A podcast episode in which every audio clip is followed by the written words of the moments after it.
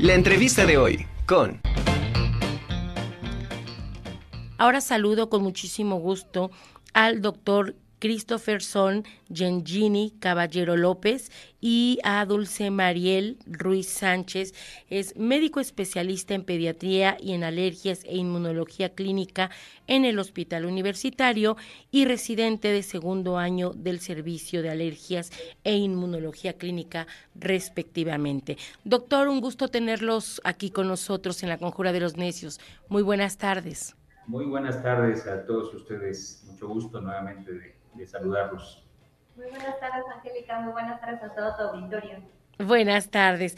Pues vamos a platicar eh, un tema muy importante y, y de verdad que, que ahorita en, en, la pandemia que desgraciadamente acabamos de pasar y que todavía no termina, se habla de una ola. Bueno, eh, lo importante que ha sido el sistema inmune en, en estos casos y precisamente ese es el tema que vamos a tratar el día de hoy, el sistema inmune para prevenir las enfermedades.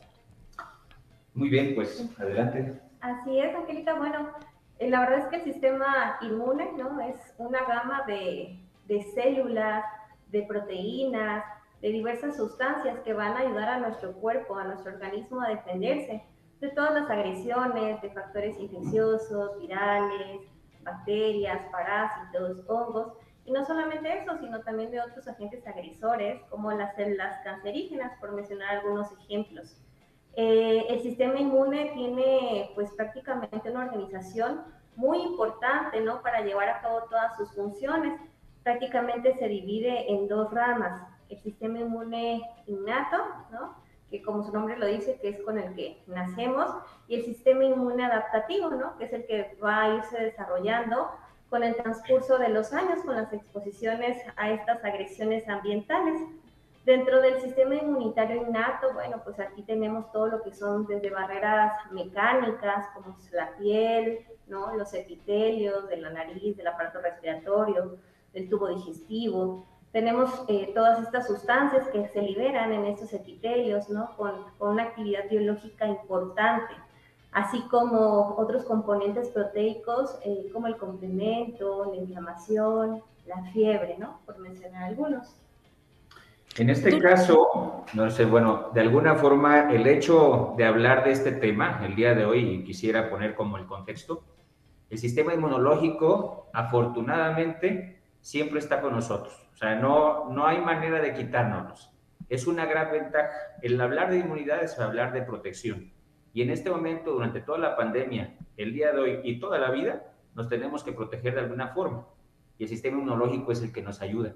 Entonces, existen diferentes maneras de poder proteger o poder aumentar este sistema inmunológico y pues principalmente es el estilo de vida que llevamos, ¿no? Se, pues bueno, sabemos todos que son estilos de vida saludables contra los no saludables. Y por lo cual existen muchos factores que pueden incluirse o que pueden impactar en este caso para poder tener algo más positivo y que durante toda la etapa de la pandemia no nos haga nada, ¿no? Esta sexta ola famosa que nos están diciendo y que viene nuevamente, ¿no? la variante de Omicron que, pues bueno, todos ustedes conocen precisamente sabiendo que el sistema inmune es aquel que nos ayuda a protegernos de todas las enfermedades, ¿cómo podemos hacer o cuáles son las recomendaciones para que nuestro sistema inmune pues sea fuerte, ¿no? Y que de alguna manera nos ayude a estar sanos. Pues primero sería reconocer cuáles son los factores que puede ser que se pueda repercutir en ello. Uno de ellos, el más importante o de los más importantes, sería el tema del ejercicio físico. Muy desafortunadamente lo vemos nosotros de forma muy frecuente en la consulta diaria aquí en el hospital universitario, que pues eh, tanto en la pandemia como ahora que ya no estamos tanto en la pandemia, vamos a decir, pues hay muchas personas que siguen estando limitados en este ejercicio físico, porque no hay tiempo, porque no hay ganas, porque lo que sea, ¿no? Siempre hay algún pretexto, desde el niño hasta el muy adulto.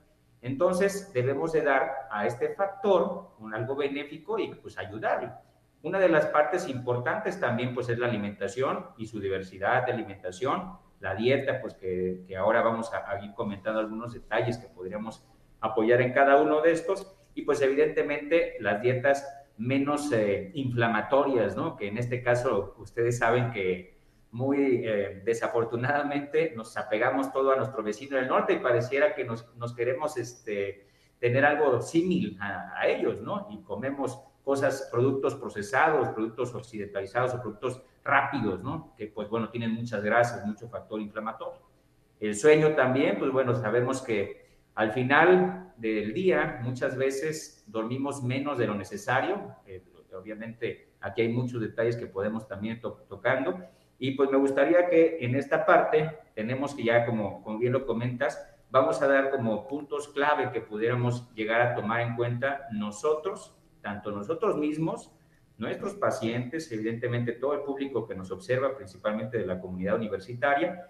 Y pues bueno, la doctora Dulce nos puede hablar un poco más de ello. Sí, si les parece, vamos sí. a ir así como que desmenuzando un poquito. Nos hablan de una recomendación que es el ejercicio. Eh, cuánto tiempo es lo recomendable y para las personas que de alguna manera llevan una vida sedentaria, por dónde o qué es lo que tienen que empezar a hacer para que también pues su cuerpo o su metabolismo no lo resienta, ¿no? Claro que sí, bueno, las recomendaciones son hacer eh, actividad física por lo menos 30 minutos al día, en al menos tres días a la semana. Eh, obviamente en aquellos individuos ¿no? que no tienen una actividad física regular, tienen que irse pues reincorporando ¿no? a estas actividades pues de manera paulatina, no con una actividad física pues tan extenuante, ¿no? como son pesas, como sean otras este, actividades de, de, gran impacto, ¿no? Como por ejemplo CrossFit, que, ¿no? que se escucha mucho actualmente. Entonces, poco a poquito, ¿no? Pero de tal modo que cumplamos por lo menos estos tres días y los 30 minutos en la semana. Eso es muy importante. Okay. De hecho, de hecho, por uh -huh. ejemplo, ahí, ahí acotando un poco, o sea, el tema, por ejemplo, de los niños, nuevamente, ¿no? Eh, durante la pandemia se nos subieron muchísimo de peso. Muchos pacientes están entre sobrepeso, obesidad y esto pues nos repercute mucho. Por lo cual también la recomendación a partir de los 5 años de edad, de los 5 a los 17 años, de acuerdo a la Organización Mundial de la Salud, nos dice que todos los días deben de hacer ejercicio, todos los días, de intensidad moderada, de intensidad vigorosa, deben ser 60 minutos por día, agregándose a lo que se hace, por ejemplo, en las actividades físicas, de educación física de las escuelas, por ejemplo. Entonces, realmente es algo conveniente. Y la otra consideración importante del ejercicio debe de hacerse un ejercicio continuo, debe de ser regular, pero tampoco tan intenso, porque el hecho de hacerlo tan intenso, a veces los que queremos hacer de un día para el otro todo el ejercicio del mundo, porque no podemos todo eh, anteriormente, puede ser que nos provoque inmunodepresión. Entonces también eso me, me, puede provocar problemas. Entonces lo más importante es que lo vamos haciendo gradualmente, tranquilo, que yo pueda, que mi cuerpo se vaya adaptando, pero que sea regular y continuo. Perfecto. En el caso ahora de la alimentación, eh, se habla obviamente que eh, la, lo que son las verduras, todo lo que se consume, que es verde, que es sano, que es nutritivo, pero bueno, también el cuerpo necesita proteínas. Entonces, aquí, ¿cuál es eh, la correcta alimentación que de alguna manera debemos seguir? Porque eh, últimamente también se ha dicho que lo que es eh, la leche, todos los productos lácteos o derivados de la leche también provocan eh, inflamación. No sé si me quisieran abundar sobre este tema. Sí, claro. Bueno, una correcta alimentación tiene que tener pues la combinación del denominado plato de buen comer, ¿no?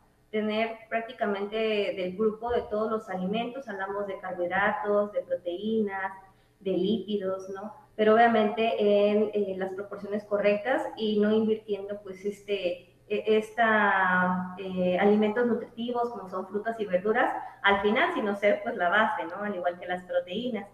Eh, también pues la evidencia es muy clara, ¿no? Este, en aquellos países que adoptan una vida de tipo occidental, ¿no? Lo que decía el doctor Caballero, estas comidas rápidas con azúcares refinados, ¿no? con este, muchas bebidas eh, gasificantes, pues eh, hacen que el sistema inmune ¿no? se derive a un, una respuesta más proinflamatoria. Ajá, y eso no solamente va asociado a la obesidad, al sobrepeso, sino también a otros trastornos metabólicos, como la diabetes, la hipertensión, ajá, favorece inclusive, ¿no? Eh, en, en, los pequeños que a futuro, este, pues puedan tener también mayor riesgo de enfermedades alérgicas. Por otra parte, eh, aquellos países que tienden a adoptar una dieta más de tipo mediterráneo, frutas, verduras, cereales, ¿no? Todo lo que son estos alimentos ricos en, minerales, en oligoelementos, pues favorecen, ¿no? Este, lo que es el sistema inmunológico, ¿no? Favorece ahí unos cambios a nivel muy celular que van a evitar pues todos estos trastornos que desarrollan a futuro. Entonces es sumamente importante comer muy, muy bien. Perfecto. Entonces, obviamente, eh, ingerir de todos los tipos de alimento, porque a final de cuentas, el cuerpo necesita quizá no en, en una proporción grande, lo que debemos cuidar son exactamente eso, ¿no? Los excesos, pero sí este que nuestra alimentación diaria pues contenga los nutrientes que de alguna manera nuestro cuerpo necesita. En cuanto a proporciones, mucho se ha dicho que quizá lo que es lo eh, la palma de tu mano es la ración o la porción que tú debes de consumir en cuanto a proteínas. Eh, ¿Qué tanto es cierto en este sentido?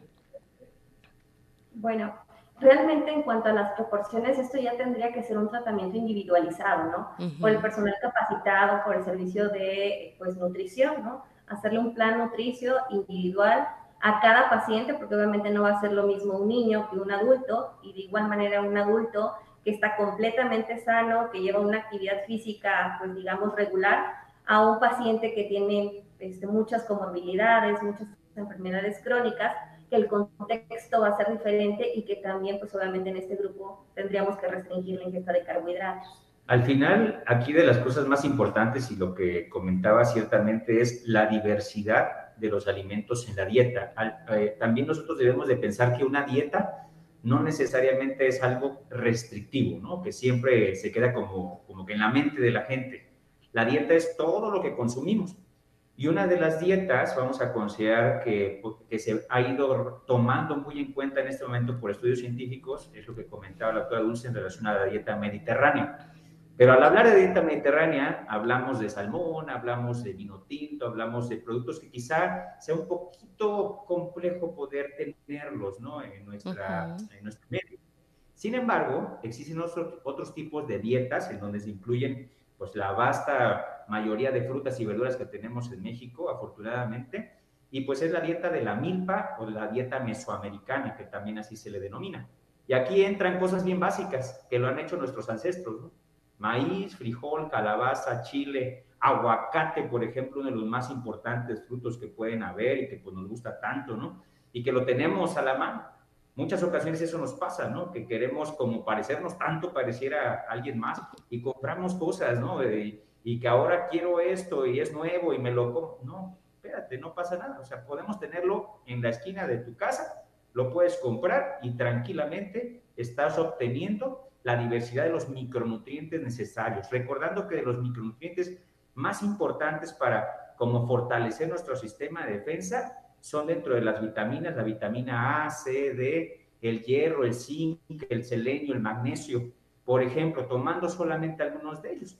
Evidentemente, estos deben tener, estar regulados.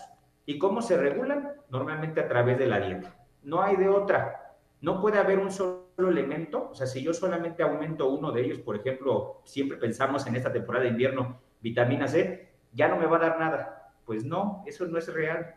Lo real es prepara tu sistema de defensa a través de tu vida con un estilo de vida saludable, con buena alimentación todo el tiempo, una dieta diversa, con probióticos, que ahora que todo el mundo también quiere tomar probióticos, y sabemos que los probióticos vienen hasta en el yogur, ¿no? Y pues muchos lo toman el yogur todos los días, o sea, están tomando probióticos también. Entonces, es algo muy complejo, es algo muy complejo, pero pues tenemos que dar a conocer y que también de alguna manera recordar que todos los días el sistema inmunológico está hacia arriba o hacia abajo, depende de lo que hacemos y en este caso de la, de la vida que llevamos. Pues ahí están las recomendaciones y obviamente a esto le agregamos el buen descanso, dormir determinadas horas, a veces no se pueden las ocho horas que se recomiendan, pero también esto depende pues de las edades, ¿no? De, de los niños, por ejemplo, duermen un poco más que un adulto, Entonces, bueno, pero si seguimos eh, cada una de estas recomendaciones que ustedes nos acaban de hacer, eh, nuestro sistema inmune, pues lo vamos a tener cada día mejor y eso nos va a ayudar para evitar algunas enfermedades. De verdad les agradezco mucho esta, esta participación. Esta, seguiremos en contacto para que igual pues nos sigan instruyendo en diferentes temas. ¿Algo más que deseen agregar? Agradecerte eh, por invitarnos y ojalá que estas invitaciones pues sean muy seguidas para poder pues informarle a la gente, ¿no? Y tener un impacto importante en la salud de ellos. No hay mejor forma de llevar a nuestro sistema de defensa adecuadamente más que un estilo de vida saludable, incluyendo todo lo que ya sabemos en muchas ocasiones y que desafortunadamente luego se nos olvida o lo pasamos desapercibido. Les agradecemos mucho la, la, invitación y esperemos que nuevamente estemos con ustedes. Gracias. Claro que sí, con muchísimo gusto. Ahora sí que nosotros somos el medio y qué mejor que acercarse a los profesionales en, en los diferentes ámbitos para que nos orienten de manera adecuada. Muchísimas gracias, que tengan una excelente tarde. Igualmente, muchas gracias.